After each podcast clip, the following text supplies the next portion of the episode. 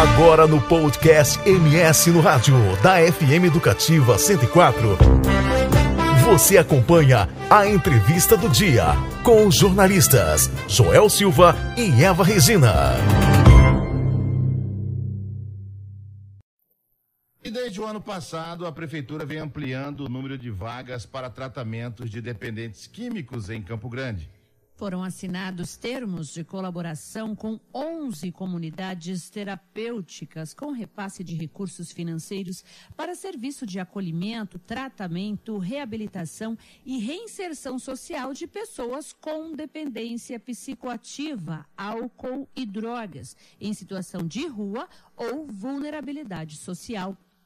Para falar sobre esse assunto, a gente recebe aqui no estúdio a diretora adjunta da Subsecretaria Municipal de Defesa dos Direitos Humanos, Bárbara Cristina. Bárbara, bom dia, tudo bem? Bom dia, Joel, tudo bem, graças a Deus. Bárbara, como funciona este trabalho de acolhimento e tratamento, né, dessas pessoas? Elas procuram a rede de saúde ou vocês fazem uma busca, por exemplo, daquelas que estão em situação mais vulnerável? É, bom dia. Nós fazemos esse trabalho desde 2018, quando foi criado o Programa de Ação Integrada e Continuada, que é o PAIC. Que em 2018, no, no lançamento do programa, foi é, liberada 100 vagas custeadas pela Prefeitura. É um trabalho todo intersetorial. Nós temos o Serviço Especializado de Abordagem Social, que é da Secretaria de Assistência, e também passamos essas pessoas, após elas aceitarem a oferta do serviço, pelo CAPS, elas fazem o protocolo exigido, que é os exames, e elas são encaminhadas para essas comunidades terapêuticas que são parceiras da prefeitura. Em 2018, tínhamos cinco. E em 2019 aumentamos mais 30 vagas, foi para 130 e aumentamos para sete comunidades terapêuticas. E o ano passado, em 2021, nós tivemos um grande avanço, foi aumentada 300 vagas e aumentamos também as comunidades terapêuticas parceiras, que hoje são 11 aonde nós fazemos esse trabalho. Aquele usuário que procura a Subsecretaria de Defesa dos Direitos Humanos ou que vem encaminhado pela assistência social, pelo CAPS, que é a CESAL, nós fazemos essa, regula essa regulação de vaga, encaminhamos eles para comunidades terapêuticas, onde eles passam nove meses a um ano fazendo esse tratamento, todo o atendimento biopsicossocial, tendo lá esse, esse cuidado e também Após isso, nós temos um acompanhamento, porque efetivamos políticas públicas para esse público, né? Que a nossa preocupação, Joel, era essas, essas entidades, essas instituições existem há vários anos, tem um legado grande aí, né, nesse trabalho. Porém, esse usuário, quando ele acabava esse tratamento, ele precisava de um apoio para ser reinserido na sociedade. E assim nós efetivamos políticas públicas, né? Quer, quer, dizer então, Bárbara, que hoje é, são quantas vagas disponíveis em quantas unidades então? São 300 vagas hoje em 11 comunidades terapêuticas, todas custeadas pela prefeitura. E Bárbara, vocês estão conseguindo atender a todos? É, nós, nós temos uma demanda grande, infelizmente, né? A da drogadição, ela é uma, um problema grande, ela tem uma demanda grande, mas na medida do possível nós temos e temos um resultado muito positivo também da aceitação do tratamento, de conclusão de tratamento e, me, e até mesmo de reinserção social. Tem, tem, um tempo máximo de internação? Depende de, de, de cada caso, cada lugar? Como que a gente pode avaliar isso? Joel, segundo a normativa, que é a RDC 29, que regulamentou essa, essa, esse tratamento, é de, de nove meses a um ano. Alguns permanecem seis meses, mas o correto seria que ele permanecesse os nove meses.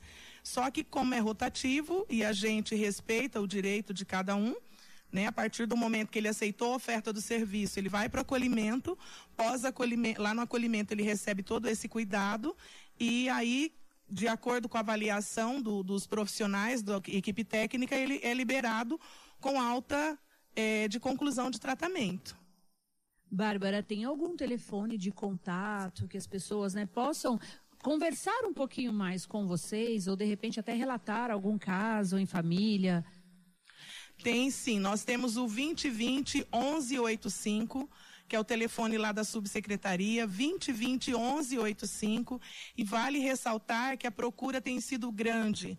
O ano passado nós atendemos 918 pessoas, Joel, que nos procuraram via Secretaria de Direitos Humanos ou vieram encaminhadas pela assistência social ou pela CESAL e nós conseguimos fazer esse atendimento. Bárbara, temos algumas participações aqui, ó. O Celso Ricardo, né, bacana, está te mandando aí um abraço, né, parabenizando pelo trabalho e também esse, é, desejando um excelente trabalho. E o Luciano Estrela também te mandando um abraço.